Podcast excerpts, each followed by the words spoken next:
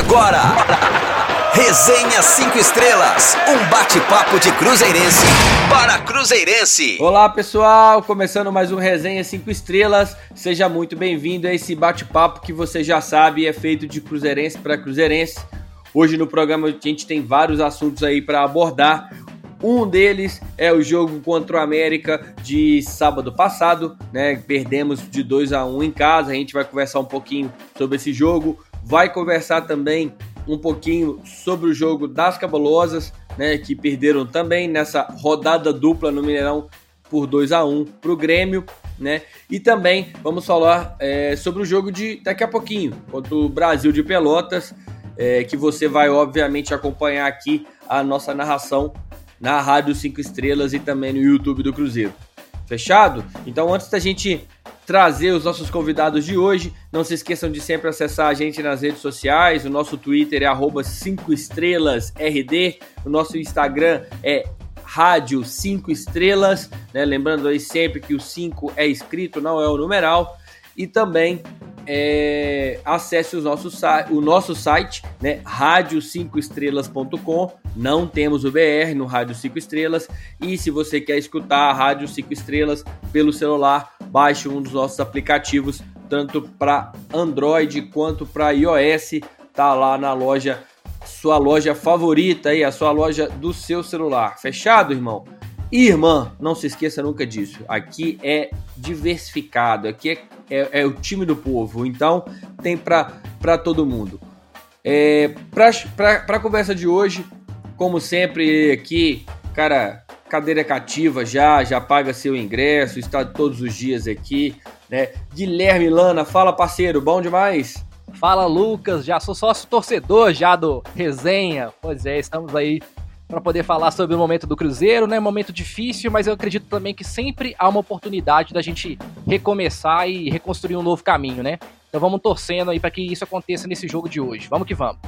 É isso aí. Falar em ser sócio torcedor, favor acertar seu boleto lá, amigão, que tá em aberto. O senhor não pagou ainda esse mês, viu? Já vence amanhã. Por favor, você depositar o dinheiro lá, fechado? Tá difícil, né, velho? Poxa. Meu chefe não tá me pagando, não, cara. É por isso que tá rolando isso. Vou conversar com ele. Vou conversar com ele, porque é um absurdo você trabalhar e não receber. De um outro lado, João de Castro. Fala, João. Tudo bem, meu velho? Olá, Lucas, tudo bem? Olá também pro Gui. Né, a gente vai hoje conversar aí sobre tudo que está rolando. Né, um momento delicado do Cruzeiro na temporada, né, um momento que o Cruzeiro precisava se afirmar na Série B contra principalmente aí dois adversários diretos. O Cruzeiro não conseguiu bons resultados, de frequência, depois do América. E tem aí hoje no jogo contra o Brasil de Pelotas quase que uma obrigaçãozinha, né? Um jogo que vai ter muita pressão para cima do Cruzeiro, um Brasil que não vem bem na temporada e que exige do Cruzeiro uma reação imediata. Né? A gente vai estar acompanhando aí o jogo logo mais, mas agora a gente está conversando um pouco sobre a expectativa, né?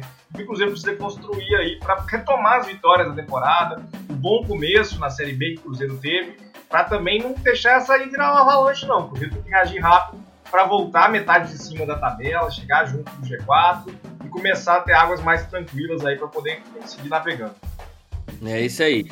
Realmente o Cruzeiro precisa se recuperar, né? Precisa se reorganizar aí. Começou, teve um início muito positivo pós, pós essa parada de pandemia, né?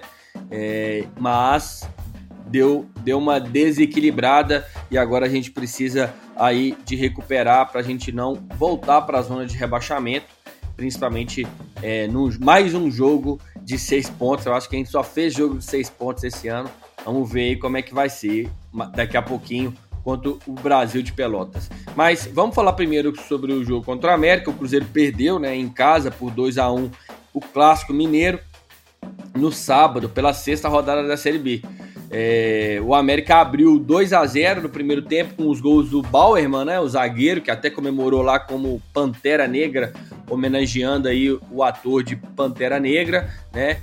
E também o e depois um gol do Mateuzinho aos 32. Então o Cruzeiro tomou aí um banho de água fria aos 26 e aos 32 e só foi tentar ali conseguir realmente um, um, um gol aos 31 do segundo tempo, né, num gol muito bonito, inclusive do Arthur Kaique, já no seu terceiro jogo, se eu não me engano.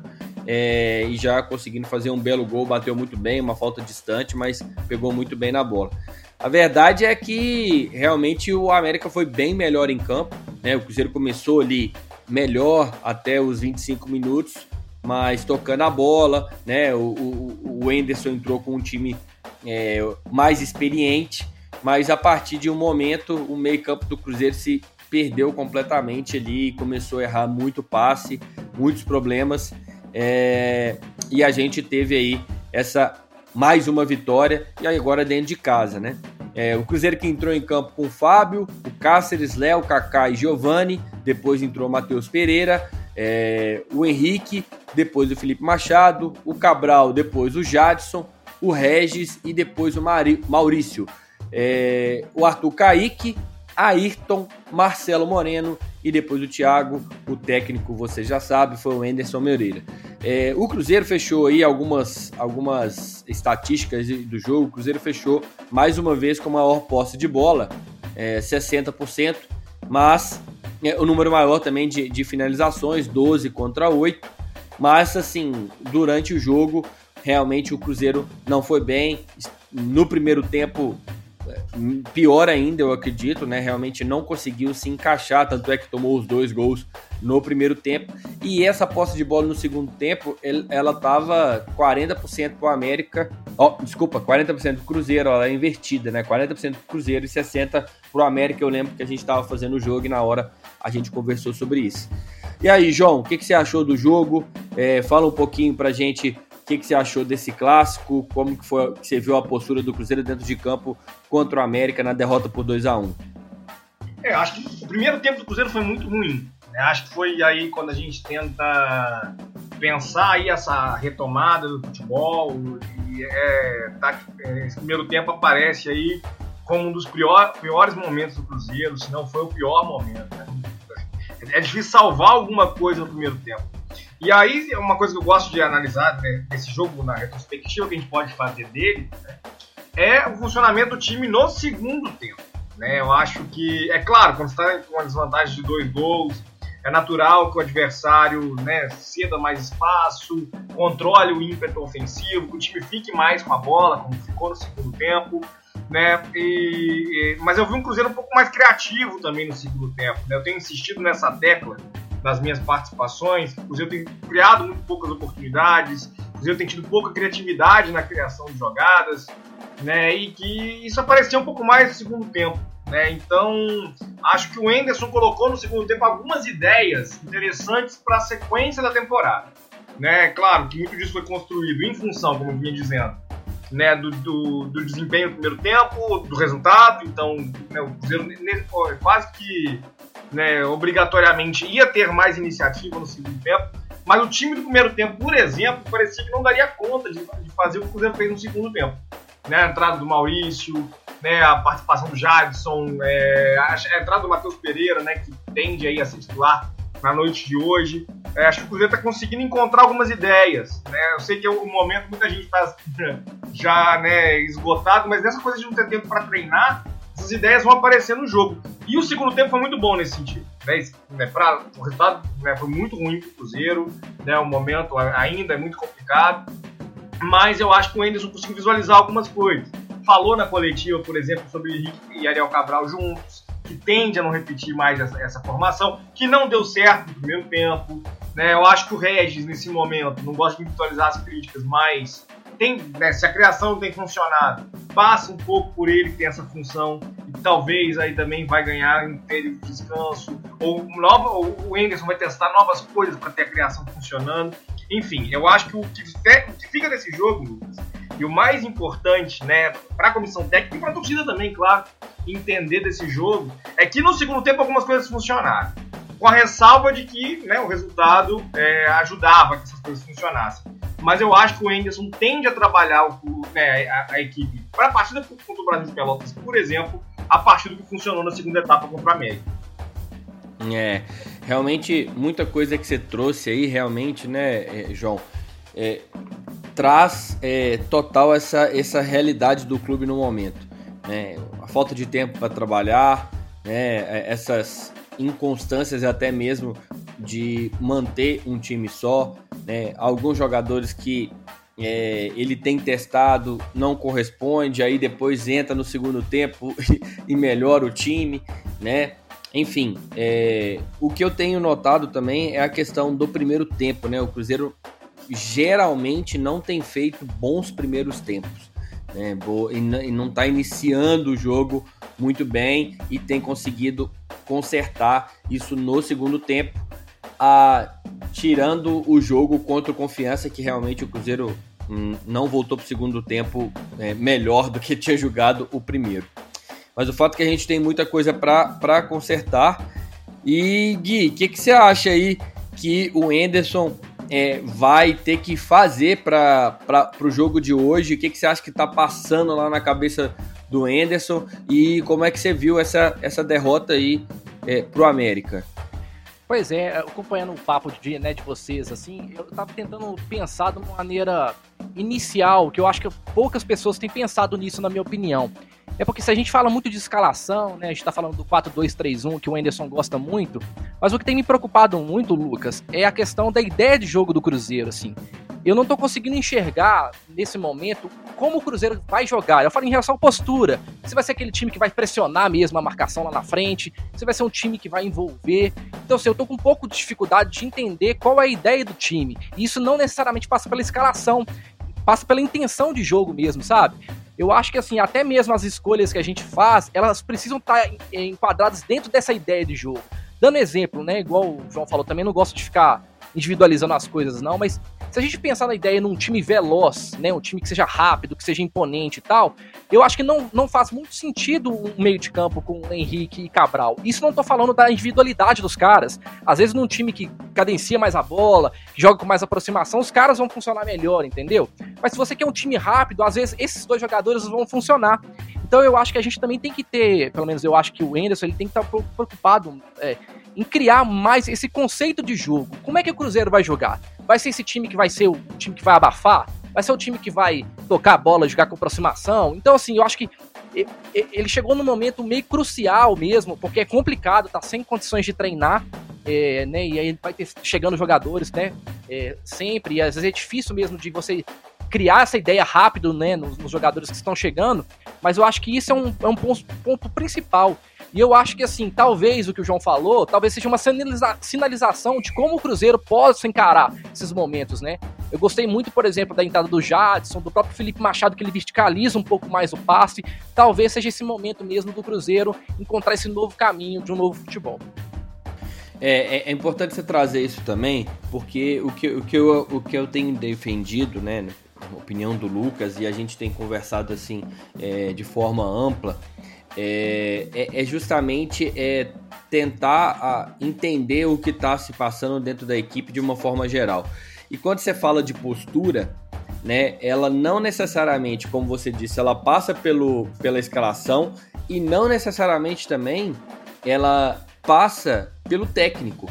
Porque é, eu gostaria de lembrar aqui que a gente teve um técnico demitido e que a, a, a reclamação do torcedor era, é, era, exatamente a mesma, né? De que o, o, o, time não tinha esquema, que o time não demonstrava uma, uma força do ataque na defesa. Obviamente, eu acho que o time melhorou muito com o Enderson, mas assim, eu acho que tem muita coisa relacionada ao psicológico de cada jogador, né? Ao psicológico do elenco né? E é nítido, foi, ficou nítido que como, quando o Cruzeiro tomou o primeiro gol, o Cruzeiro se descontrolou completamente, né? E tomou outro gol, né? E, e você viu um time completamente perdido em campo, né?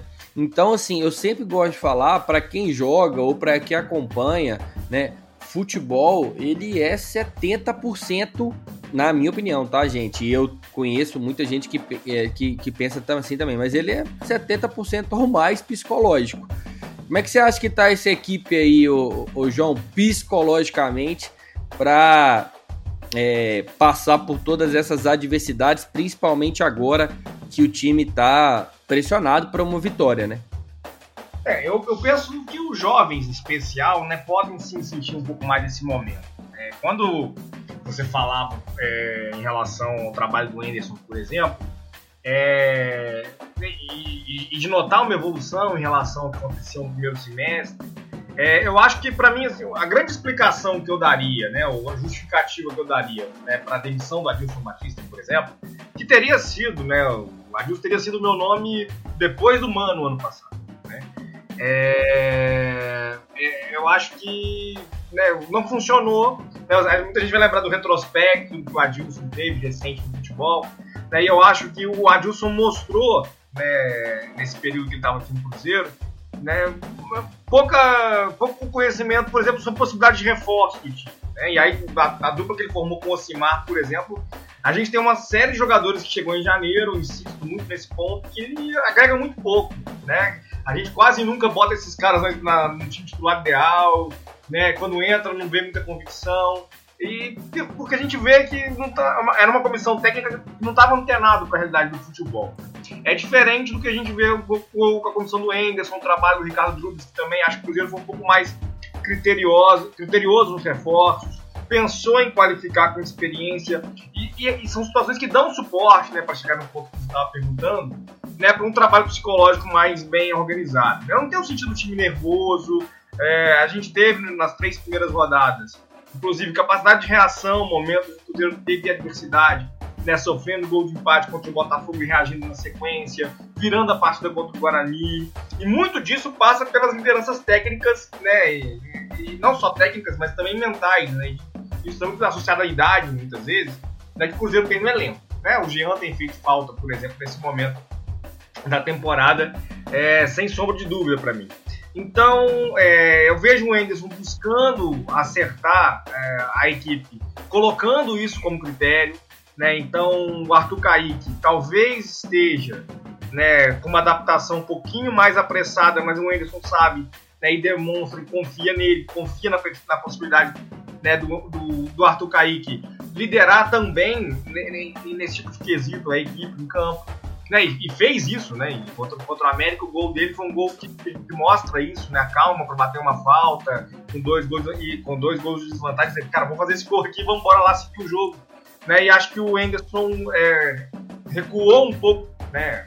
né estava apostando um pouquinho mais né, nos jovens, é, exagerou na dose contra o América, talvez ali, concordo, com o Bota Henrique, Cabral, né? Acho que o momento vai pedir para dosar um pouco mais isso com a velocidade dos mais jovens, com a capacidade técnica que alguns têm para é, oferecer, como o Guilherme já pontuou também.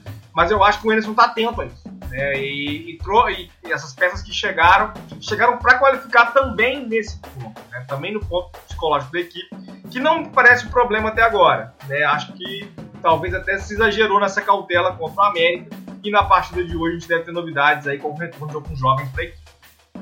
É, é, e, e, assim, até pra gente é, já entrar pro jogo é, contra o Brasil de Pelotas, é, eu tô trazendo essa questão né, da, da experiência né, e também é, da parte psicológica, porque eu acho é, que ela vai ser aí principal, né, o, o principal fator para o Cruzeiro conseguir subir. Óbvio que tudo, as outras partes estão é, juntas, treino, tática, né, é, é, reforços, elenco, tudo isso está junto. Mas o psicológico, independente da, da, qualidade do jogador, ele sempre vai pesar muito. Não sei também se se está é, é, se tá descontrolado, mas o que eu, eu, eu vi, né, pelo menos pra, nos jogos, é, principalmente contra o América, eu vi uma, uma, uma queda muito, uma desatenção muito grande. É, o Cruzeiro está ficando muito desatento em alguns momentos. E aí, quando você fala né, de que isso pode pesar mais para os é, inexperi inexperientes, está se especulando muito hoje né, é, um, um meio-campo é, mais novo. Né? E, e, isso pode também pesar, já que é um jogo pesado. Né? pesar pesado, né? Já que é um jogo difícil lá contra o Brasil de Pelotas, fora de casa, e é, isso pode acabar também apertando os mais jovens caso o Enderson entre hoje é, com esse time. É algo que o, o, torcedor tem pedido. Como é que você acha que o time pode se comportar aí é, hoje, o, o, Guilherme? Como é que você acha que caso o Cruzeiro entre né, com, com esse elenco mais jovem, né? Esse meio campo mais jovem, como é que você acha que o time pode se comportar aí hoje? Eu vou ser sincero, eu gosto bastante da ideia, é, até porque, assim, se você analisar a performance é, dos jogadores hoje mais experientes, eu vou falar isso, galera, não quer dizer que eu, eu não acho que eles sejam úteis, muito pelo contrário, eu acho que eles são importantes dentro da formação dos próprios jogadores, né? Eu acho que tem muito crescimento dos jogadores mais jovens, é por conta desses caras que estão do lado deles. Mas falando de performance, eu não acho que os jovens tenham jogado muito aquém em relação a esses experientes, entendeu? E eu acho que a gente pode ter um ganho de vitalidade. É claro, gente, que a gente sabe que quando você tem a vitalidade, você também tem a ansiedade. Ninguém colhe, ninguém tem tudo 100% nas escolhas, né? Mas eu acho que vale a pena fazer esse teste sim. É, a gente já conversou várias vezes, né, Lucas, em relação à formatação do time. Eu sempre fui a favor de um meio de campo, por exemplo, que seja mais leve, que seja mais vertical, é, eu acho que vale a pena fazer esse teste. Eu acho que o Matheus Pereira ele mostrou segurança também ali num jogo, num clássico, num momento muito difícil do Cruzeiro na partida. Ele mostrou que teve personalidade. Então, assim, eu acho, acho que vale a pena fazer esse teste sim. É, eu acho que o Thiago também tem entrado bem, por exemplo, no lugar do Moreno quando ele entra. Enfim, eu acho que a resposta dos jovens em relação à postura tem sido boa. Então eu acho que a gente pode, de repente, ganhar um pouquinho uma, com mais vitalidade com esses jogadores mais jovens, né? E de repente, assim, a gente conseguir uma circunstância em que o time tá mais tranquilo na partida e tal, você utilizar a experiência dos, dos mais velhos para conseguir garantir os resultados, entendeu? Entendi. Mas, por exemplo, é, o Cabral vinha jogando bem. Né? O Cabral vinha jogando bem. E aí a gente realmente ele fez um, um jogo ruim contra o América. E aí a gente vai mudar o esquema de novo, vai mudar o, o meio-campo de novo. Isso também prejudica um pouco no entrosamento, né? Não, claro, eu concordo com você, mas assim, a partir do pressuposto, por exemplo, que a gente tem uma ideia de jogo definida, é engraçado falar isso porque de fato, o Cabral, para mim, não é um problema do time do Cruzeiro. Eu acho que ele foi um dos melhores jogadores, tem sido um dos melhores jogadores. Só que, por exemplo, por isso que eu, eu gostei de bater a ideia dessa ideia de jogo. A partir do momento que o Cruzeiro quer ser um time muito rápido, se for essa ideia do Whindersson, eu acho que às vezes, mesmo o cara funcionando bem, jogando bem, às vezes o jogador ele não tá é, dentro das características dessa ideia de jogo, entendeu? Por isso que eu acho que vale a pena fazer esse teste, né? Então, assim, é. Eu, dando exemplo até o próprio do Brasil de Pelotas aí. A gente tá falando do Cruzeiro com o esquema do, né, do é, 4-2-3-1, é, né? Que o Henderson gosta muito. O próprio Brasil de Pelotas começou com 3-5-2. Viu que não funcionou, agora tá entrando com 3-4-3, 4-4-2. Eu acho que é importante fazer essas variações. Assim, porque eu já vi o Henderson trocando muitos jogadores e tá procurando o time, é natural, porque tem muitos jogadores chegando ainda. Só que, por exemplo, às vezes, é uma formatação de um jogo, de um esquema tático, que às vezes até sacrifica que quem tá jogando bem, às vezes você consegue encontrar uma, uma maneira melhor do time jogar. É meio engraçado, parece um paradoxo o que eu tô falando, mas às vezes o Cruzeiro consegue se encontrar sendo um, um time mais vertical, e o próprio Cabral, que hoje é extremamente útil para fazer o balanço do jogo, ele vai ter seus momentos de importância também, entendeu? Às vezes a gente não pode individualizar, nem eu acho nem pro bem e nem pro mal, entendeu? Eu acho que às vezes é uma engrenagem. E às vezes mudando a engrenagem, você consegue formatar o time, mesmo que sacrifique quem tá jogando bem, entendeu? Não sei se eu consigo ser muito claro para vocês, assim. Não, eu, eu entendi. É, eu entendi o que você está querendo dizer. O que, que você acha, João? O que, que você acha que é, disso que o, que, que o Guilherme está falando? É, eu acho que esse é um grande desafio. Eu concordo muito com né, o Guilherme nesse sentido. Né, tudo que o Cruzeiro tem que construir ou dos desafios que tem para construir. É, ele, né, falando, por exemplo, das, das, coisas que o Brasil de Pelotas né, já faz para poder né, recuperar o campeonato. O Brasil está muito mal no campeonato e tal. E, e a, a, Série B, né, ela tem essa característica né, de elencos que vão sendo montados, ainda mais num período de pandemia como a gente está vivendo, ah, os elencos vão sendo reformados, o jogador vai chegando, saindo, né, os resultados né, são confusos, não tem muita lógica muitas vezes, como acontece né, em competições mais estabelecidas. E isso que acontece porque os elencos também estão passando por esse tipo de mudança. É, o ano passado, ele pautou muito debate do futebol no Brasil, parte da experiência do Flamengo, né, do Jorge Jesus. E essa experiência, ela, algumas vezes, ela é mal interpretada. Primeiro, porque acho que o ponto crucial é entender o que era o elenco do Flamengo no ano passado. O elenco do Flamengo no ano passado era o melhor elenco do país, talvez com uma vantagem financeira, certamente, mas talvez com uma vantagem técnica que nenhum outro elenco teve na história dos pontos corridos, né? Tira o Cruzeiro 2003 ali, eu acho que é um negócio também. Ainda tivesse o Santos muito bem na cola, né? o Santos campeão de 2002 e 2004. Então tinha um rival, coisa que o Flamengo não teve no ano passado. É, e essa experiência do Flamengo do ano passado, ela foi assim: ah, o Jesus era um treinador que não poupava ninguém, né? Que botava jogadores para jogar todo jogo, não tem esse negócio, né? E etc. A comparação do Jesus nesse momento ela é muito próxima que é feita com o Renato Gaúcho, o trabalho que o Renato faz no Grêmio. Né, que o Renato tem o time do Brasileirão e o time das Copas. Né, e aí o Brasileirão joga né, 10, 15 rodadas quase com o time reserva. E aí o Grêmio não briga pelo time brasileiro há um bom tempo em função disso, inclusive. É, o Jorge Jesus não fazia isso. Ele não tinha time reserva. Ele tinha um time titular. Né? O Flamengo foi eliminado né, precocemente na Copa do Brasil, então ganhou uma folga no calendário. O time que todo mundo sabia escalar de cabeça era o time da Libertadores.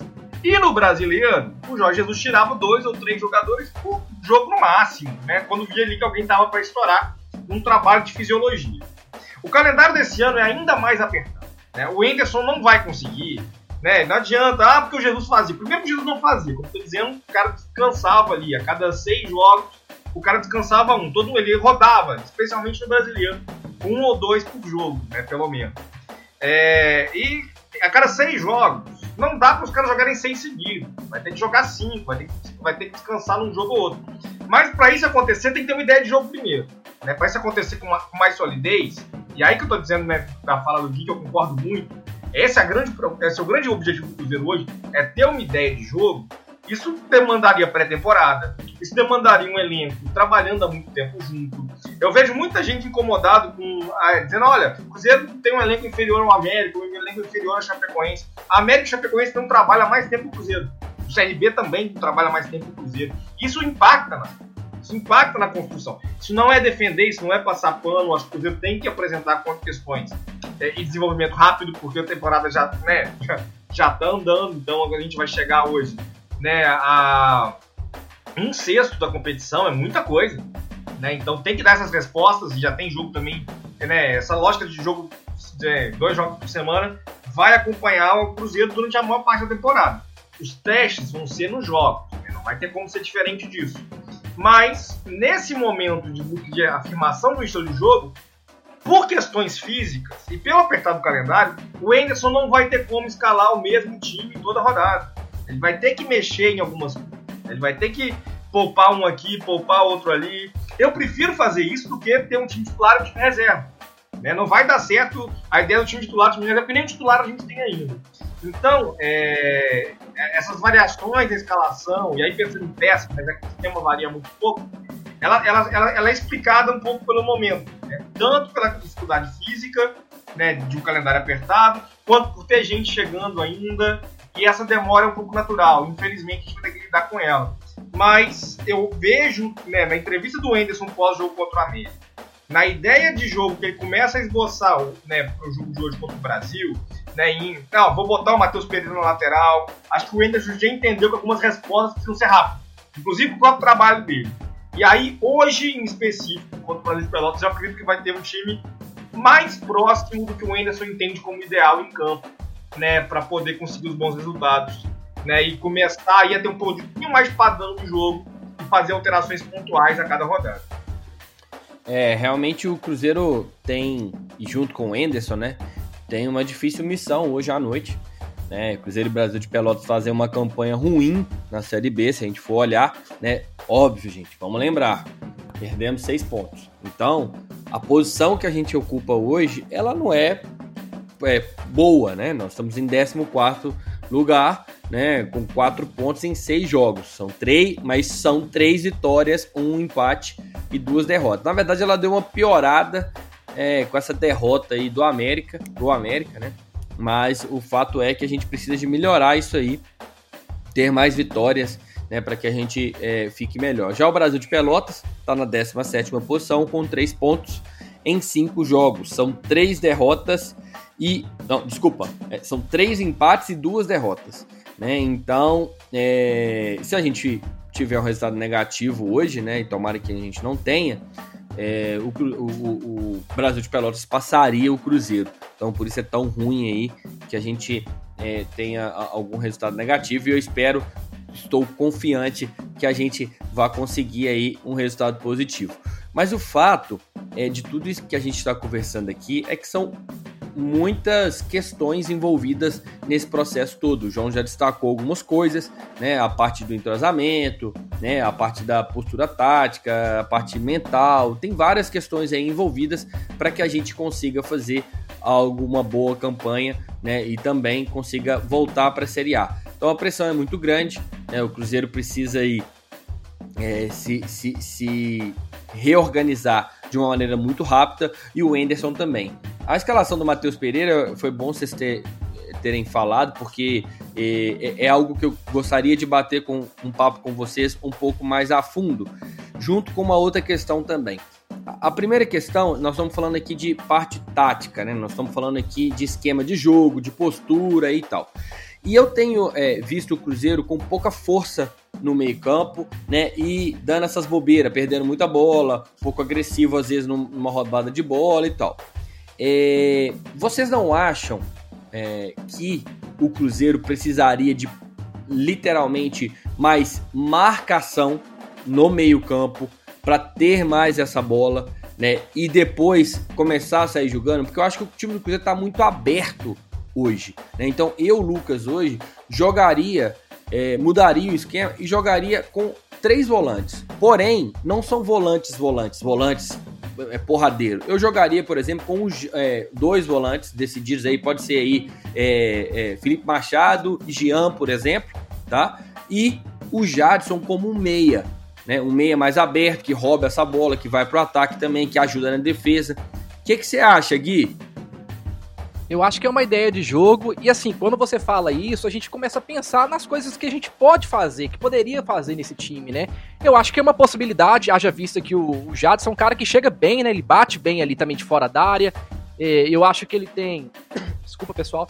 É, ele tem essa facilidade de jogar mais como segundo volante do que como primeiro volante, então poderia funcionar. É, muita gente fala da lateral esquerda, né? Em relação ao Matheus Pereira e por aí vai. É, às vezes, cara, assim, às vezes o Matheus Pereira ainda não vai estar pronto. E aí, o que, que a gente vai fazer? Vai voltar o Giovani? O que, que nós vamos fazer? Nós vamos voltar rezar pro Patrick Bray ficar? Às vezes, cara, é uma, é uma possibilidade de mudar um esquema. Você pode fazer um 3-4-3, por exemplo, entendeu? Você coloca três zagueiros, por exemplo. Você pode colocar o Kaká do lado esquerdo ali, que é um zagueiro mais rápido. Coloca dois volantes, abre, por exemplo, o Maurício de um lado, abre o Regis do outro e joga com dois jogadores mais velozes nas pontas e um centroavante. Então, assim, são ideias de jogo que a gente de repente tem. Eu, eu assim, visualizando o elenco, que eu acho que o Cruzeiro tem elenco para poder fazer isso. Agora, cai realmente num problema que é complexo, cara, que não ter tempo para treinar. Quando que a gente vai conseguir fazer isso? É, exatamente. Pensando isso hoje. Que eu já ia te perguntar. Não tem jeito, cara, assim, como é que nós vamos fazer isso?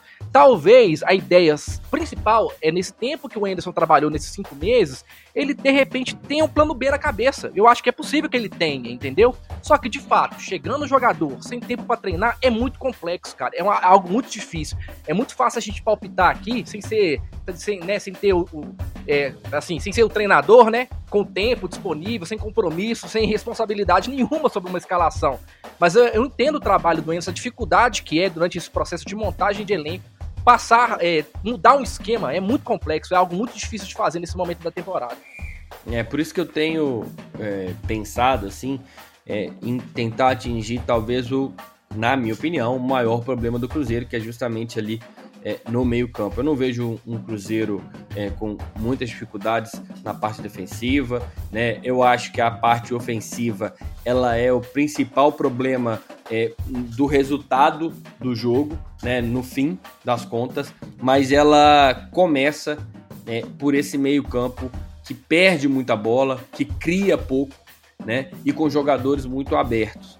É, o que, que você acha, João? Você acha que é, é, é possível assim colocar mais, mais um, um volante, mais um volante que saia para jogar, para resolver esse problema? E mais, é, essa parte do, do lateral esquerdo, eu, eu até respondi essa semana um, um torcedor no Twitter que ele falou assim: ah, porque o Enderson está insistindo muito com o Giovani. E aí eu fiz uma rápida análise com ele e eu não estou defendendo jogador nenhum aqui, eu só quero que vocês pensem também da mesma forma. O Cruzeiro tem hoje Giovani, João Lucas, Brei e agora o Matheus Pereira. O Hermes acabou de sair, né? O Hermes, como eu disse, saiu do Cruzeiro. O Brei tá machucado.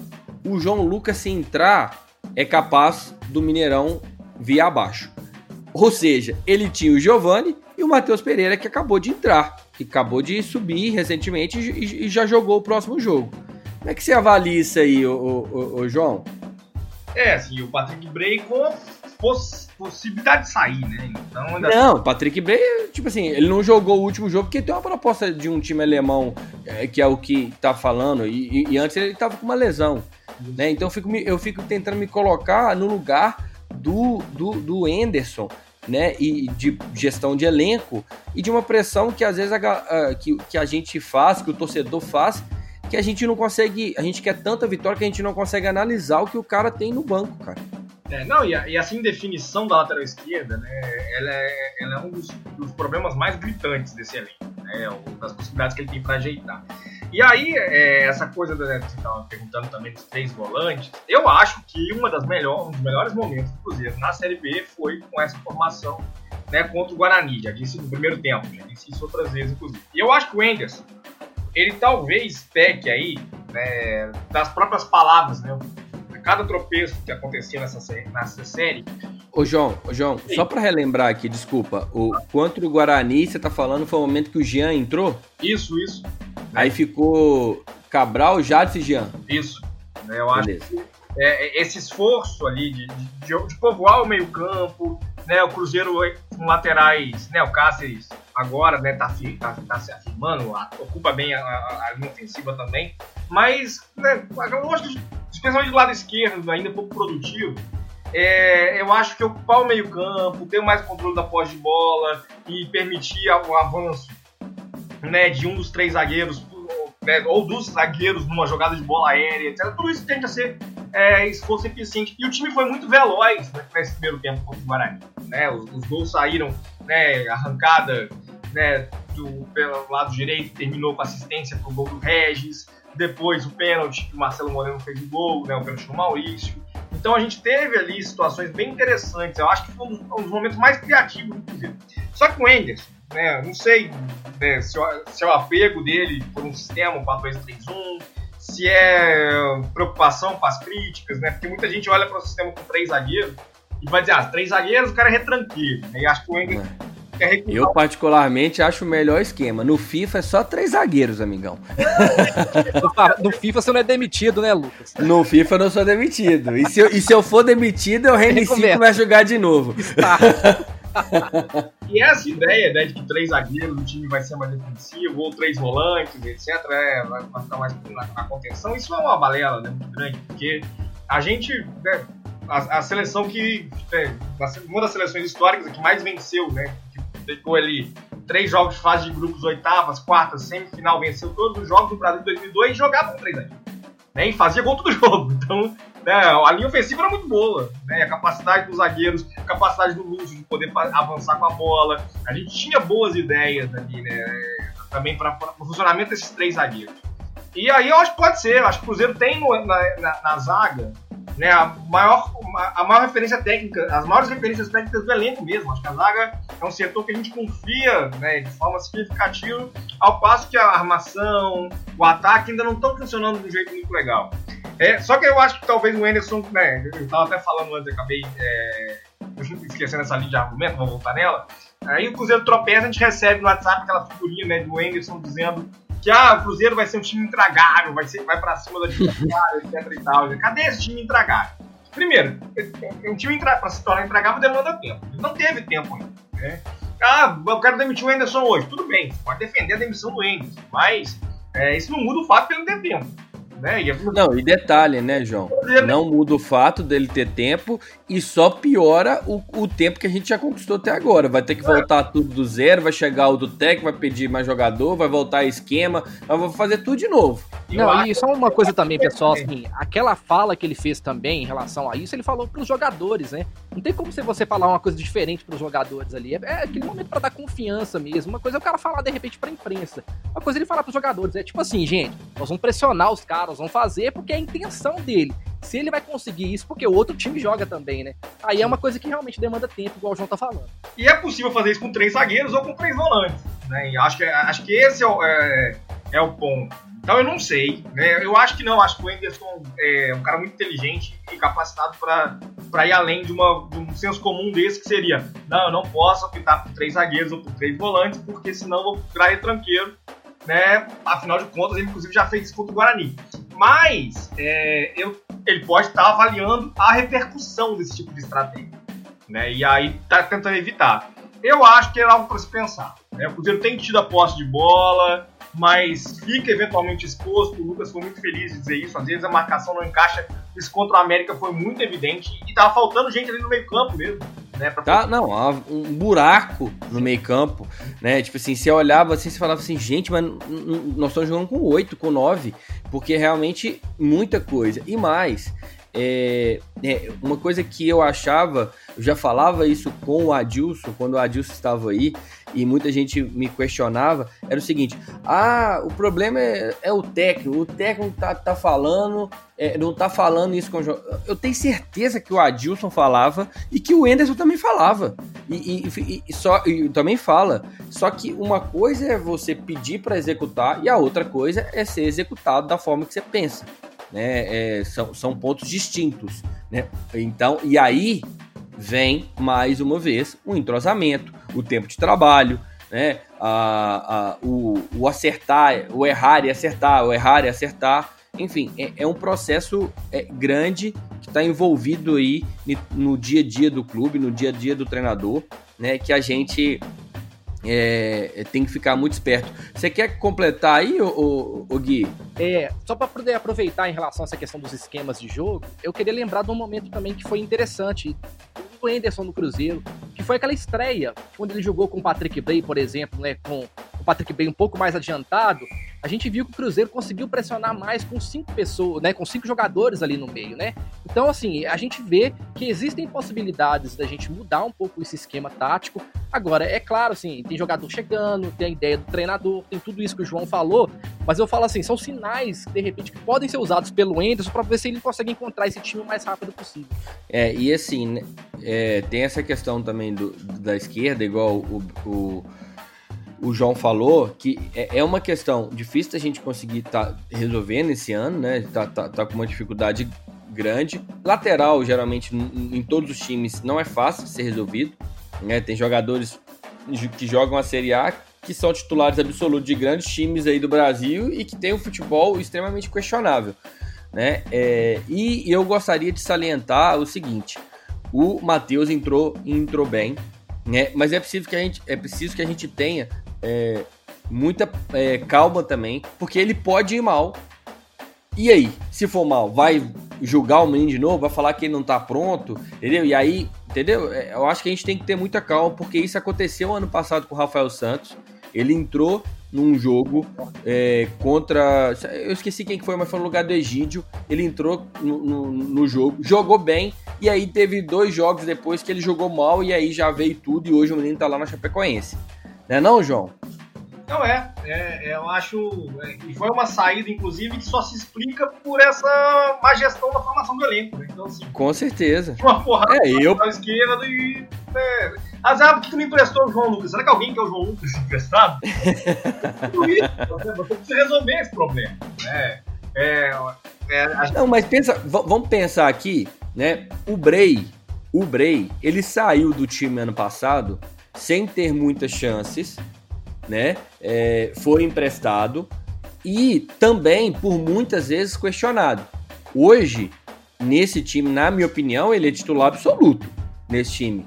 Né? E tanto é que quando saiu a, a, a, a notícia de que ele poderia é, ser transferido, eu falei, poxa, estamos perdendo o nosso melhor lateral. É o craque, é o Roberto Carlos, o Marcelo? Não, não é mas é um jogador que, como o, o Guilherme disse, está contribuindo né, e está conseguindo ali se manter na, na, lateral esquerda. Então o fato é que a gente tem muito trabalho para, pela frente, né? A gente tem muita coisa para fazer aí, né, João? É, eu torço para que o Matheus Pereira seja, seja esse jogador. Né? Também tô torcendo. Como, é, essa, essa, essa mesma percepção, inclusive, do Patrick Bray, não. Acho que, ele, acho que ele é um cara questionável, como Giovanni. Acho, acho que o João Lucas, eu acho que é, a gente tem menos expectativas que ele consiga, por exemplo, se afirmar como titular. Ele fez apresentações muito ruins né, nessa sequência já. Começa a entrar naquela fase em que a gente não, não, não, não passa mais confiança. É, tem jogador que vira isso, né? Ele vai entrar em campo, se ele entrar em campo, vai torcer por ele, pode ser que ele vire isso, mas eu não tenho mais essa expectativa.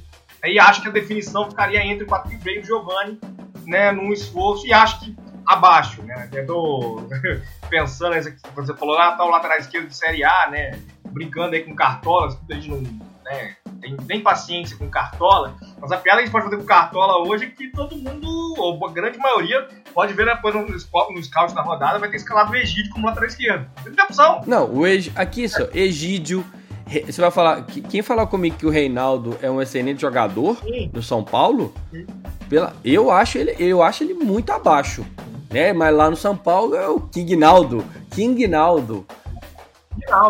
Se a gente voltar para aquela, né, quando teve o acidente da Chapecoense, aí o Tite fez aquele amistoso, Brasil e Colômbia, convocando jogadores do Brasil. Se, se rolar um amistoso desse hoje, né, o Brasil é nacional vai enfrentar alguém e tal, cara, o Tite vai ter um desafio para escolher dois laterais esquerdos enorme. É enorme. E, e, vai escolher dois nomes muito questionados, que é impossível. É. Ele não vai escolher só um que vai ser muito questionado, vão ser dois. Agora, eu acho que o Cruzeiro foi a lateral esquerda, né? É, reforçou muito mal a lateral esquerda porque foi abaixo do que a gente tem como médio. Né? Essa semana teve a especulação, por exemplo, do Danilo Barcelos, eu vi muita gente criticando, etc e tal. Pra mim, o Danilo Também Barcelos acho tá um bom jogador, sempre achei um é bom jogador. Apesar e até as características ter... um pouco do Bray, assim, né? Jogador que joga avançado, né? Ele tem muita força, só que ele é bem mais é, forte. É, tem muita Bray, né? força. Né? Mais forte que o Bray, bate bem, falta, né?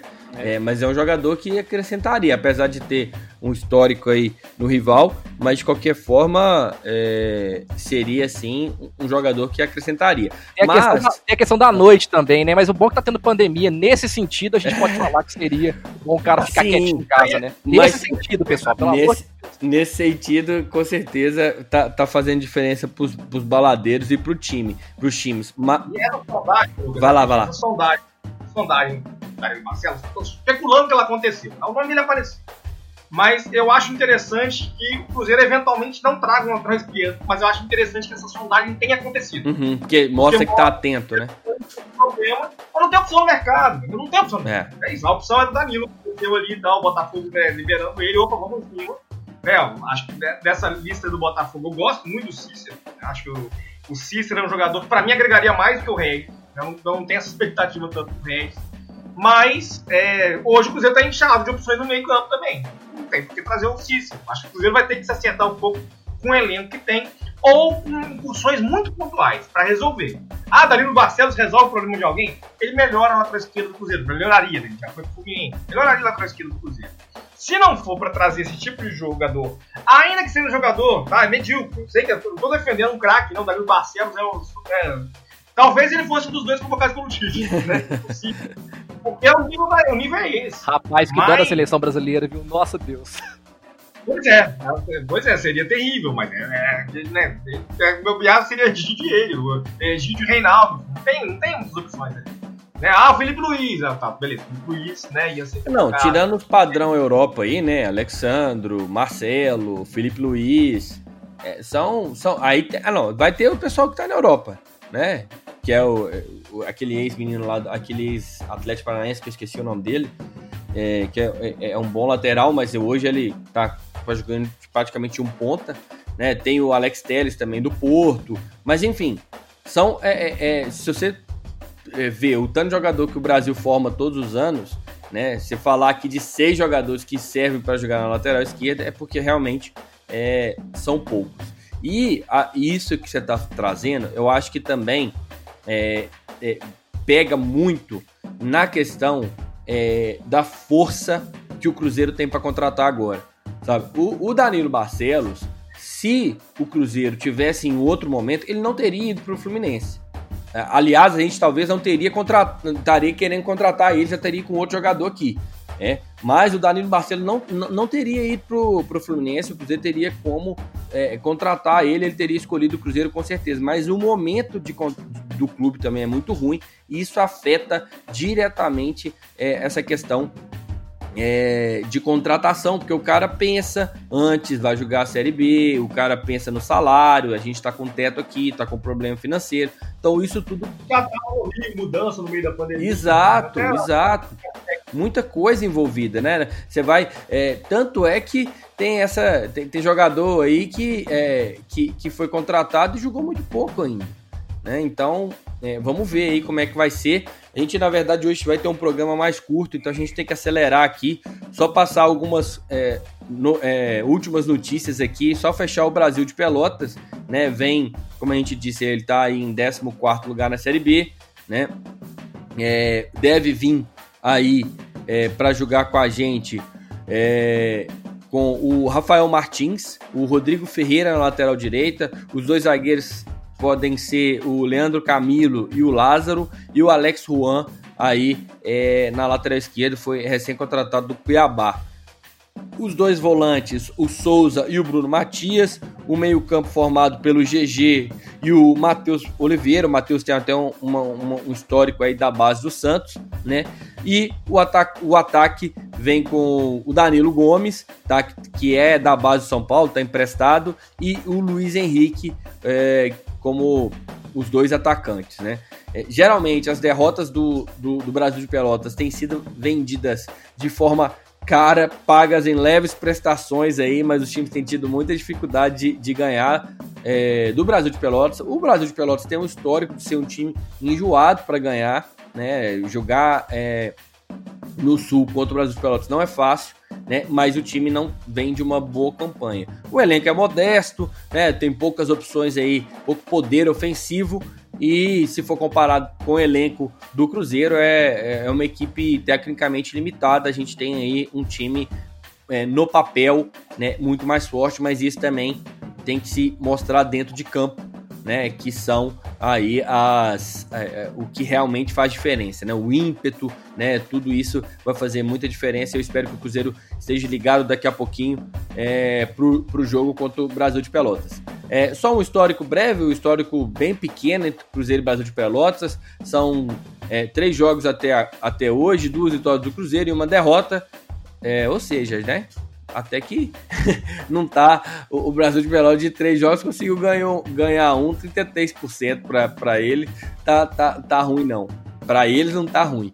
Então é isso, galera. A gente vai se falando daqui a pouquinho, a gente vai vendo. É, como é que vai ser esse jogo daqui a pouquinho no YouTube do Cruzeiro e também é, aqui na Rádio 5 Estrelas. Finalizando aí as notícias é, da resenha 5 estrelas de hoje, né? As cabulosas, como eu disse, perderam no Mineirão, mas é importante a gente lembrar das, da importância, né? É, desse jogo, né? As cabulosas nunca jogaram, as meninas nunca jogaram no Mineirão, né? Foi um grande passo aí para as meninas, para o futebol feminino. É importante, né? O Cruzeiro dar esse passo é, dentro de tudo que o Cruzeiro está construindo novamente. Né? Então eu acho que foi, foi bem legal. Teve transmissão do Cruzeiro, no dia de Cruzeiro, no YouTube. Então as meninas ficaram é, muito emocionadas, é, mesmo com a derrota. Né? Então, eu acho que isso é que tem que se levar para o futebol feminino que está construindo ainda, né? Tem bo boa, bons nomes lá dentro, né? Ah, tem uma, uma campanha muito boa no ano passado, né? Tá representando as cores do Cruzeiro. Então, eu acho aí que as meninas merecem é, toda, todo o apoio do torcedor cruzeirense para que o time continue crescendo. Né? O Cruzeiro é, está em 11 né, na, na, tabela de classificação, as cabulosas com 9 pontos, e o Santos é o líder com 15 pontos, junto com o Corinthians. Tá?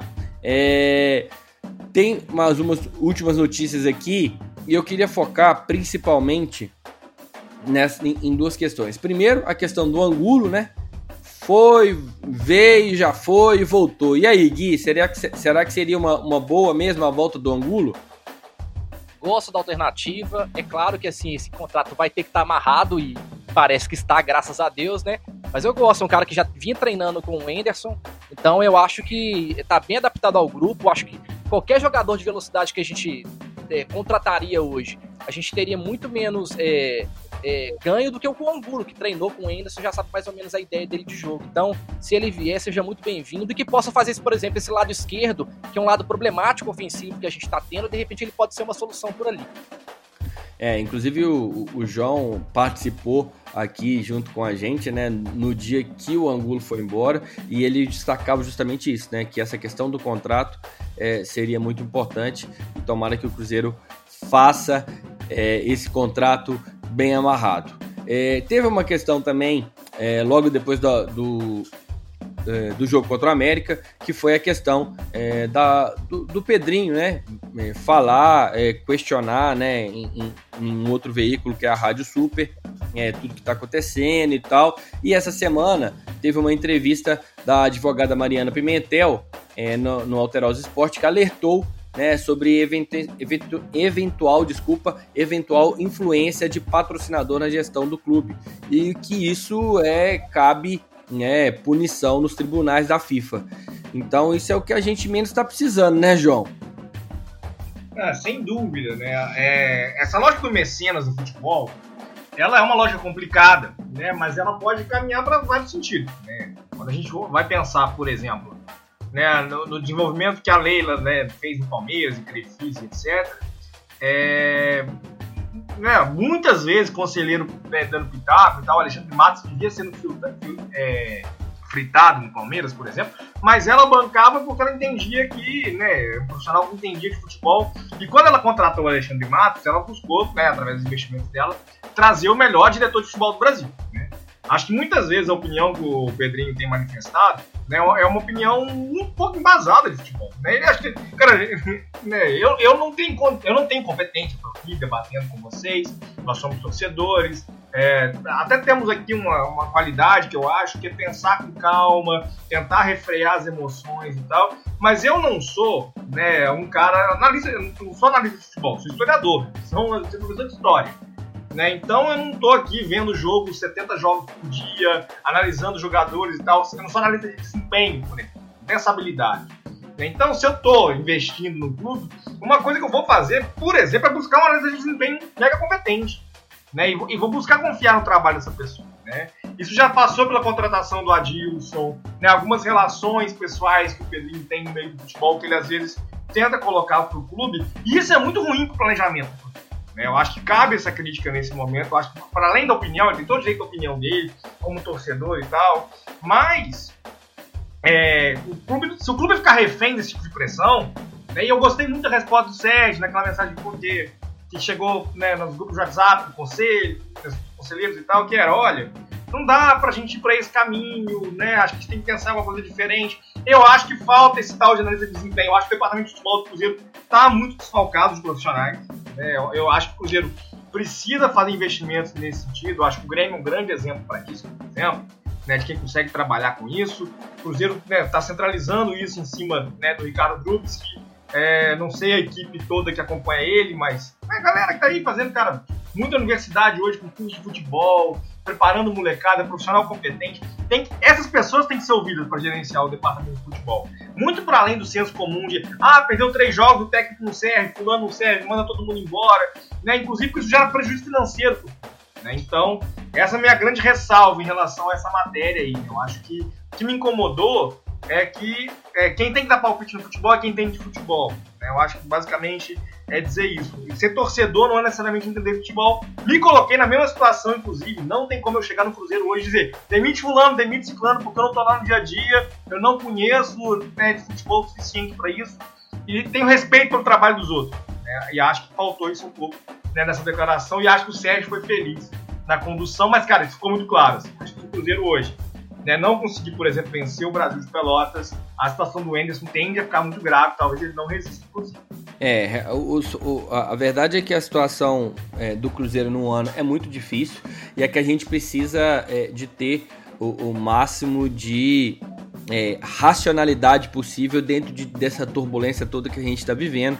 E quando a gente traz né, assuntos como esse, a gente tem que ter muito cuidado, literalmente, porque ser passional nesse momento é, é a pior coisa que a gente pode fazer porque com certeza a partir disso a gente vai ter outros problemas. Eu tenho certeza que o Pedrinho ele não sabia que isso poderia acontecer, né? Se ele soubesse, ele não teria falado, né? Então essas coisas todas é, prejudicam muito. É, então quando a gente analisa, né, quando a gente critica, a gente tem que fazer justamente tentar se colocar no lugar do outro, né? É, só para vocês terem uma ideia, é, o Cruzeiro tem hoje trabalha hoje com 20% de pessoal do que ele tinha anteriormente. Óbvio que tinha muita gente lá que estava né, na gestão antiga ganha, ganhando para não fazer nada, mas reduzir 80%, com certeza muita gente importante, ou muita gente que poderia estar trabalhando, teve que sair também por causa da situação. Então tudo isso, né, tudo isso faz é, dificulta muito. E quando eu falo 20%, eu tô falando do Cruzeiro em geral, né? Não tô falando só é, a parte é, é de futebol. Né? E isso é, tem um impacto grande nos resultados, né? E, e, o momento é tão complexo assim que mesmo a gente vendo algumas coisas do, na torcida, né, de, de, questionamentos e tal, a gente fez uma pesquisa e mostra o quão é, tá dividido e com os problemas do, do time é, são grandes, né? A gente perguntou aqui, é, o Cruzeiro vive um momento difícil na temporada e perguntou pro torcedor onde ele acha que é o principal problema da equipe. E aí tinha a opção elenco, a opção 2, esquema tático, a opção 3, escalação errada e a opção 4, capacidade do treinador. Pode-se falar que deu aqui em quase que empate técnico, tirando a parte do elenco, porque elenco deu 15%, esquema tático 30%, escalação errada 28% e capacidade do treinador 26%. Então, muito dividido, muita coisa. Então vamos ler alguns comentários aqui do pessoal. O Cristiano Martins, é, ele falou: o maior problema do Cruzeiro continua sendo a política, ou seja, ele votou aqui em algo que a gente nem colocou, né, que já está muito implícito, a gente já sabe, inclusive o Sérgio deu, falou nessa declaração que o João falou aí. E o Ricardo Miranda ele falou: todas as anteriores, ou seja, deu é praticamente um empate técnico, né, Gui? Pois é, Lucas, assim, ah, se a gente avaliar tudo que foi dito até agora, o que ficou claro é que, assim, que o problema do Cruzeiro ele é muito complexo, né? A gente não pode pontuar que é só técnico, que é só elenco. São várias coisas, gente. Assim, a gente tá falando de um. É, assim, eu gosto de bater muito nessa tecla. A galera acha que é passar pano e, e que é, é aceitar a situação, mas não é. é. Eu acho que assim, a gente tem que visualizar o processo, entender o processo. Nenhuma equipe fica pronta, nenhuma, mesmo com dinheiro, nenhuma equipe fica pronta em quatro meses. Não existe isso, sabe? E o Cruzeiro ele tá remando nessa dificuldade com o elenco, com as suas limitações, a gente sabe, mas com um cara que é inteligente, eu acho que o Anderson é um cara que ele tem percepção, basta eu acho agora ter um pouquinho mais de coragem, na minha opinião, e agir pra gente conseguir encaixar esse time para poder subir pra Série A. Mas calma, torcedor. Não tem jeito de viver outro processo sem ser esse. A gente tem que viver esse processo, encará-lo de frente contribuir para que o Cruzeiro consiga chegar no resultado. Tudo que a gente faz para poder tacar, eu sei que mexe com paixão, tem coisa da passionalidade, a gente fica indignado com os resultados, mas a gente tem que pensar muito. É que nem criança pequena, a gente vê que fazendo coisa errada, né, por exemplo, um filho, um sobrinho, a gente fica bravo, mas a gente ama, a gente segue amando assim, né, de, de qualquer maneira, e é assim que tem que ser. É, e só pegando um gancho nisso que você tá falando, Gui, é, é importante, né? Nenhum time é construído do, do, em quatro meses. E se a gente pegar o mesmo exemplo que o, o João deu em relação ao Flamengo, o Flamengo ele trocou o técnico. o técnico, ele não trocou, ele perdeu alguns jogadores ali, mas assim, a base do Flamengo é basicamente a mesma. E a maior mudança foi o técnico. E o time destrambelhou. Né? É, o, é outro time é, você não, tá, não tem a mesma pressão, não tem a mesma forma de jogar e tal. Você imagina num time como o Cruzeiro que passou por tudo que está passando, por tudo que passou e ainda está passando, né? Então, é, eu, eu entendo tudo que está acontecendo, né? É, acho, eu acho que como torcedor é um momento que a gente está vivendo que é muito triste, né? É muito difícil para a gente para quem acompanha todos os dias, para quem vive o Cruzeiro de forma intensa, igual a gente vive, né? É, eu acho que está sendo muito difícil, mas eu acho que a gente precisa de ser um pouco é, mais justo com algumas coisas e entender. Óbvio que não é, é aceitar a derrota, né? Mas é tentar construir algo diferente de forma positiva e não simplesmente destruir. O João já trouxe isso aqui também em outro momento, numa votação do conselho. Se você não concorda, beleza, mas propõe algo propositivo, né, João? E não simplesmente destrutivo. Não, é, é, é, é isso mesmo, né? E essa coisa da, da, da, reformulação do elenco é muito claro né, desses desafios. Acho que eu queria falar ainda um pouco sobre é, a importância do jogo de hoje. Né? A gente sabe que há, há sim motivos para preocupação com esse início do Cruzeiro na, né, na, na Série B, porque o Cruzeiro perdeu dois confrontos diretos, né, assim, contra a América Chapecoense. É, né, são confrontos em casa, ainda que a temporada vai ser uma temporada diferente, porque não tem torcida e tal. É, fica aquela coisa, né, de ah, vai ter que ganhar. O América ainda em Belo Horizonte, mas vai ter que ganhar na Chapecoense, Santa Catarina e tal. Tem um impacto psicológico né, da viagem, do físico também. É, vai ter que recuperar esses pontos, acho se o Cruzeiro tivesse vencido um desses jogos, perdido o outro, estava mais administrado a situação. E o tropeço contra o Confiança, né? Porque a gente está vendo que o Confiança não tende aí a fazer uma boa campanha. Venceu ontem a primeira partida né, na, na, no campeonato. E o jogo de hoje contra o Brasil é um pouco isso. Né? O Cruzeiro enfrenta um adversário que faz uma temporada muito fraca. Né? O Brasil foi nono colocado no Gaúcho. Né? O Gaúcho não teve rebaixamento. Senão o Gaúcho, o Brasil de Pelotas ficou a três pontos de ser rebaixado no Gaúcho, que não teve rebaixamento. Não, não teria caído se tivesse perdido esses três pontos, mas né, não, não, se, não se impôs sobre os rivais locais no, no primeiro semestre, não venceu ainda no brasileiro. É, acho que é, espero que o campo seja melhor que o campo lá de Aracaju, acho que você pode ajudar também no jogo de hoje. Mas é um jogo que, infelizmente, não tem muita desculpa. Você tem que vencer. Você tem que entender é, é, essas pressões e lidar com essas pressões. Agora, quando a gente fala nisso de ser propositivo, por exemplo, né, você tem que vencer hoje. Estou dizendo todas as vezes, você tem que vencer hoje. Hoje é aquele tropeço que você não recupera no campeonato, especialmente diante desse intervalo de tropeço que o Cruzeiro já tem. É, ah, o Cruzeiro não vence. Muda tudo. Aí não vai vencer na, no final de semana também. Eu acho que esse que é o problema. Tem que ter um pouco mais de calma. É, eu sei que é, é, ah, não dá pra ter calma, senão vai ficar mais um ano na Série B, vamos ter que tentar alguma coisa. Pior que, não, que tá não fica, esse escudo pior que tá não fica é uma porcaria. Pelo amor de Deus, velho, não fala isso não, porque pior que tá não fica é justamente onde a gente tá hoje, né? Por justamente essa falta de paciência aí, falta de, de, de análise num tempo maior, para depois ficar chorando ida de Rogério Senna, né? Passado o caminho foi. Eu, eu acho que a gente pode lembrar do ano passado. O ficou, caiu por 4 pontos. O teria feito 4 pontos a mais se o Mano não tivesse saído. O teria feito 4 pontos a mais se o Senna tivesse permanecido. Talvez, até, o, o Abel para mim foi uma péssima escolha. Mas o, o Adilson como estratégia emergencial, que não fez ponto nenhum, talvez ele ia ter conseguido 4 pontos com uma, quase 10 do Abel, que não estava funcionando. Então assim, foram 4 pontos, porque ficou nessa coisa de pior que não tá no fim e só foi piorando. Né? Então tem que ter um pouco de cautela. Se for ter uma substituição de técnico, né, mais adiante na, na, na, na competição, tem que ter uma ideia para isso, tem que pensar, ah, não, vamos pensar no fulano, porque fulano tá livre. Começa essa maluquice, como foi no ano passado, e aí vai ladeira abaixo, vai ficando mais difícil. Fala, Gui. Não, é porque assim, interessante, é muito fácil a gente falar em demissão, né? Quando a gente não tem que tirar dinheiro do bolso para poder resolver as coisas, né? Porque assim, qualquer hoje, qualquer coisa que o Cruzeiro faça hoje, demitir é dinheiro pro clube, que o Cruzeiro tá, teria que pagar mais, sabe? Então, assim, é uma coisa muito complexa. Então, é, a gente tem essa coisa da paixão, mas eu tenho certeza absoluta que o Cruzeirense não aguentaria viver um processo novamente se mandar um técnico embora agora, sabe? Porque o cara vai chegar, vai passar para conhecer esse elenco de novo, isso com o campeonato já rolando, sem ter tempo para treinar. É muito mais fácil o Whindersson reavaliar as coisas que ele tem errado e tal e ajustar, do que a gente pensar num processo novamente. Eu acho que seria destrutivo pro clube nesse momento. É, com certeza não, não, não era a minha primeira opção em relação ao Adilson. É, e também não é a minha primeira opção em relação a, ao Enderson. Eu acho que o Enderson é, ele tem capacidade, né? E ele tem como né, é, objetivo, né? É, fazer esse time jogar bola e eu acho que ele tem capacidade para isso, né?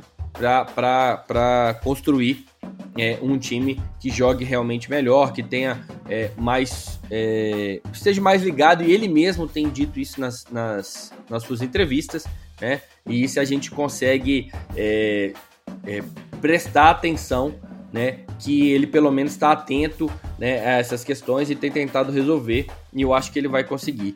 E você falou de dinheiro, né, Gui? Que estamos aí com dificuldade e tal.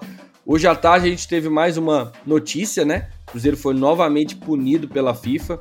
Desta vez o não pagamento ao Zória da Ucrânia de 1 milhão e 200 mil euros aproximadamente, é, cerca de 7 milhões de reais, é, pela transferência do atacante William em 2014. É, como a sanção é, da, da, com, com a sanção, na verdade, desculpa, a Raposa não poderá registrar atletas até quitar o débito. Porém, em nota divulgada no site do clube, a diretoria disponibilizou o documento assinado por um representante do Zória, confirmando o acordo. Conforme a diretoria celeste, é, foi realizada uma negociação com a equipe ucraniana e ficou acertado que caberia a Raposa quitar uma dívida do Zória com uma, com uma equipe da Estônia, o, o Alik Futebol.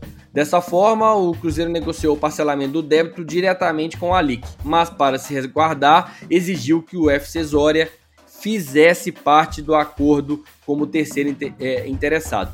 Para justificar a punição, o Cruzeiro cogitou duas situações. Ou o sistema da FIFA apresentou algum tipo de falha, ou o clube ucraniano está contradizendo os documentos que o próprio representante validou e assinou e aí, o fato é que de tudo isso a raposa nós iremos recorrer. E aí, Gui? Pois é, é uma situação complicada, assim. É muito difícil a gente ficar palpitando sobre essas coisas, né, Lucas? Porque a gente tem informação da punição e a gente tem informação do Cruzeiro, né? Que ele se posicionou firmemente que já tinha feito um acordo com o Zória. Eu acho que o que a gente tem que fazer? Esperar que as coisas aconteçam e elas possam ser explicadas. Não dá pra gente poder ficar aqui palpitando, falando, ah, porque foi isso, foi o Cruzeiro que errou, o Zória que fez sacanagem. Não tem como, galera. Vamos esperar essa notícia, né? O Sérgio conseguir explicar toda essa situação pra gente poder opinar sobre isso. Eu não consigo hoje opinar. Eu tenho a informação oficial que o Cruzeiro tá punido nesse momento e a gente também tem a informação que o Cruzeiro fez um acordo.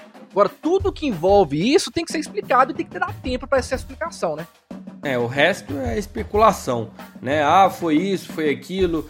É, não tem muito o que se avaliar, porque, é, como a gente está falando aqui, a gente, nós torcedores, temos muito pouco acesso a, a, ao que realmente acontece. Mesmo o Cruzeiro sendo transparente, uma negociação dessa, você não tem acesso, você não está lá dentro do sistema, você não está analisando como é que foi feito, né? Existem é, coisas aí é, é, que envolvem sigilo né, nessas negociações e que realmente não, não são divulgadas. Então o Cruzeiro precisa de é, se ajustar nisso aí, né? A torcida precisa ter calma, esperar aí para que a gente possa resolver. Você queria comentar alguma coisa sobre isso, João? É, eu acho que uh, o Rio foi perfeito nessa. Porque o comentário que a gente pode fazer agora é que tem que esperar. É, ninguém entendeu ainda o que aconteceu.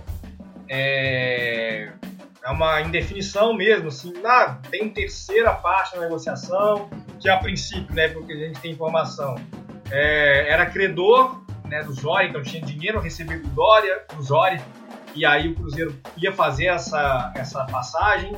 É, mas tem os documentos, o clube está apresentando, o Zória está fazendo a sua argumentação também. Vem um novo embate jurídico aí.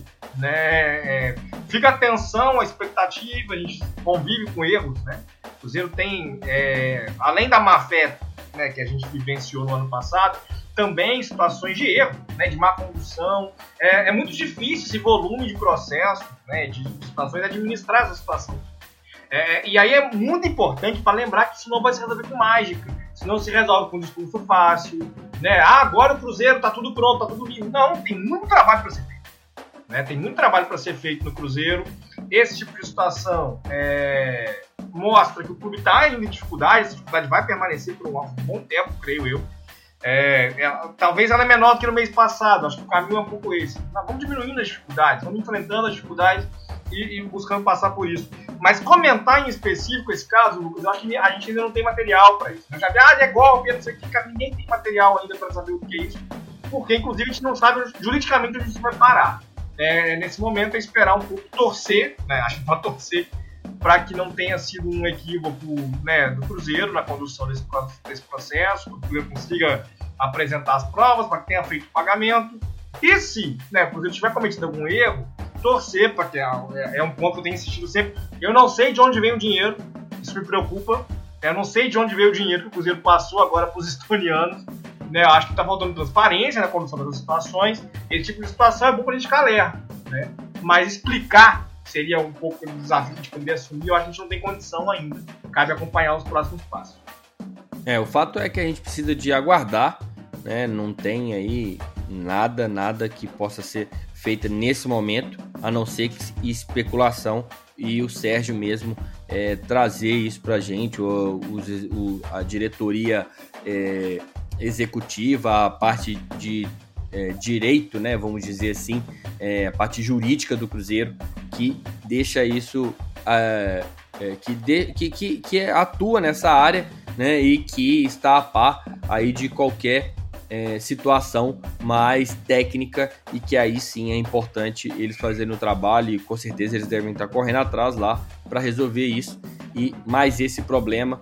É, o fato é que o que se construiu, né, infelizmente, em dois anos de gestão, vamos assim dizer, né, que 18 e 19, é, não vai se resolver em 5, 6, 9 meses né? Vai, infelizmente, durar mais um pouco, a gente vai sofrer um pouco aí. É, e a gente tem que ter muita, muita calma nesse momento para a gente conseguir resolver tudo. Bom, galera, eu espero que a gente tenha aqui é, conseguido passar pelos principais. É, pelas principais notícias do Cruzeiro, né? Falar sobre as principais questões que envolvem o futebol, mas que envolve também algumas questões mais técnicas de bastidor do clube né, que a gente consiga resolver e que o mais importante para hoje, né, é que a gente vence o jogo daqui a pouquinho, né, e consiga mais três pontos para dar aí uma apaziguada nos ânimos, para que a torcida fique mais calma, para que o Enderson também tenha tempo para trabalhar né, e consiga mostrar seu trabalho, porque a gente tem fé e acredita que ele é capaz de resolver isso então vamos para cima. Daqui a pouquinho tem Cruzeiro, né? Daqui a pouquinho tem Cruzeiro e Brasil de Pelotas aqui direto na Rádio 5 Estrelas. Guilherme Lana, muito obrigado. É, te espero na sexta-feira, hein? Tamo junto, Lucas. Passa aquele desodorante aí que você tá atrasado, meu irmão. tem jogo para você comentar. Você dá um jeito de dar uma corrida aí veloz. E boa sorte pra gente, né? Que o Cruzeiro faça um grande jogo. Hoje, jogando bem, jogando mal, o Cruzeiro precisa vencer. Hoje é pontuação, galera. Vamos torcer, vamos jogar energia para cima. E se Deus quiser, a gente sai lá do Rio Grande do Sul com três pontos. Valeu, Joãozinho. Grande abraço para você também. Valeu, valeu. Já tô quase pronto, meu amigão. Já tô aqui, ó. Só falta dar o tapa final no cabelo, calçar o, o tênis e ir embora, porque daqui a pouquinho a gente vai começar a transmitir. João, obrigado, viu, velho? Lucas, foi um prazer, meu caro. Prazer também, Gui. Grande abraço. Queria só destacar ainda, né? Porque a gente já falou um pouco das cabulosas aqui, mas tem próximo jogo já na, na em vista aí. Na sexta-feira certamente a gente comenta mais sobre isso. Mas segunda-feira, as cabulosas vão a São Paulo enfrentar o Corinthians, um jogo muito difícil. Né, as pretensões né, do Cruzeiro nessa temporada né, no Brasileirão Feminino é afirmação na primeira divisão. Né, a gente sabe que há projetos muito consolidados no país, o Corinthians é um grande exemplo disso. Né, o Cruzeiro perdeu, infelizmente, uma chance, aí, uma briga direta com o Grêmio, né, que estão buscando aí essa afirmação por classificação à segunda fase. Né, mas a gente confia aí nas meninas que vão conseguir é, esse bom desempenho. Mais, melhor que meninas, né? A gente não chama os profissionais né, do futebol masculino de meninos também, mas confia nessas mulheres né, que representam o Cruzeiro e que levam aí o time né, adiante, que levantam a nossa marca também, para crescer cada vez mais nesse cenário e poder fazer uma boa partida lá em São Paulo, é a minha expectativa aí também. Além, claro, do Cruzeiro vencer hoje aí sim no masculino o Brasil de Pelotas e voltar a arrancar né, nessa, nessa Série B. Acho que não dá para perder mais tempo, não dá para perder mais é, espaço na classificação, o Cruzeiro tem que chegar junto da galera né, do G4. Eu sempre tava falando, ó, oh, o Cruzeiro tem que vencer 7 10 primeiro. Nossa, esse número é muito alto. O Cruzeiro está próximo de buscar essa quarta vitória, né? E aí no intervalo é, de, né, de sete jogos. E isso é um desempenho muito interessante. Vai ser 4 em 7, mas ainda ficando na parte de baixo da tabela, na metade de baixo, porque por causa dos efeitos da pontuação. Para manter um aproveitamento, um aproveitamento interessante, para chegar no aproveitamento do G4, o Cruzeiro perdeu esse estatuto na última rodada, tem que vencer hoje, a gente está confiante que o Cruzeiro vai conseguir um bom resultado lá em Pelotas.